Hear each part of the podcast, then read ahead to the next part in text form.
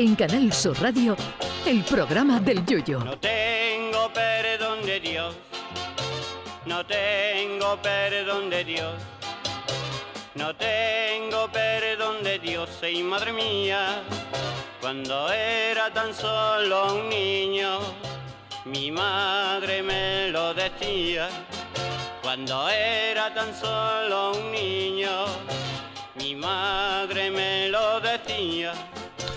El actor Arnold Schwarzenegger, que si eres capaz de deletrear su apellido sin ningún error te toca un jamón serrano, nos ha sorprendido hoy con unos consejos con los que nos asegura que podemos tener la figura de un veinteañero a los 74 años. No seré yo quien desmienta al afamado culturista, pero sí que es cierto que a los 74 años, en vez de ponerse uno a hacer pesas, se compran ya hecha, porque el cuerpo ya no está para muchos trotes. Además, también depende de la vida que se le haya dado a esos 74 años, porque aunque uno haya sido culturista como don Arnold, es cierto que cuando se va perdiendo masa muscular con la vejez, aflora el pellejo que recubría ese músculo y se corre el riesgo de estar en plena forma pero de tener pellejo para exportar a Ubrique para que hagan bolso y cartera durante los próximos 48 años.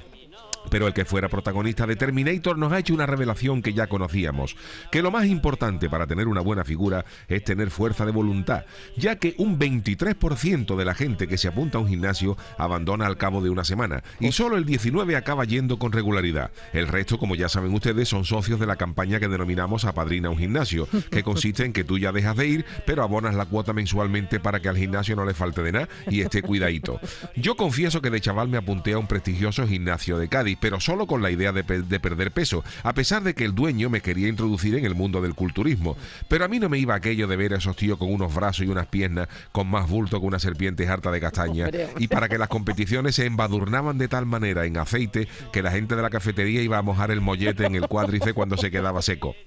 Yo no quiero ni imaginarme cómo orinaban esas criaturas en las competiciones, porque con todo el cuerpo lleno de aceite no hay quien coja la gusana sin que ésta se escape.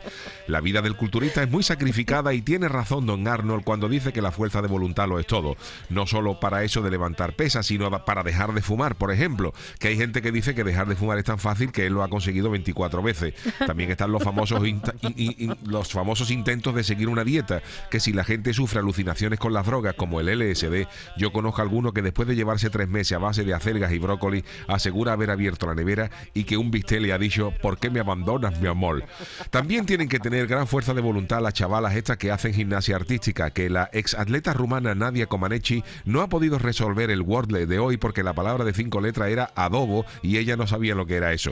Y a consecuencia de ese sacrificio han sido ya varias decenas de atletas los que le han propuesto al COI que el salto de dieta sea incluido en los próximos Juegos Olímpicos de París 2024. El salto de dieta consistiría que los atletas están haciendo dieta durante cuatro años y el día de las pruebas se les mete en un freidor o en una confitería con barra libre y que coman de todo hasta que ocurra una desgracia. En fin, que lo que no pueden ustedes tener falta de voluntad es para escucharnos, que les aseguro que eso es más sano que el culturismo y que todas las dietas juntas. Ay, mi velero, velero mío. Canal Sur Radio. Llévame contigo a la orilla del río. El programa del Yoyo.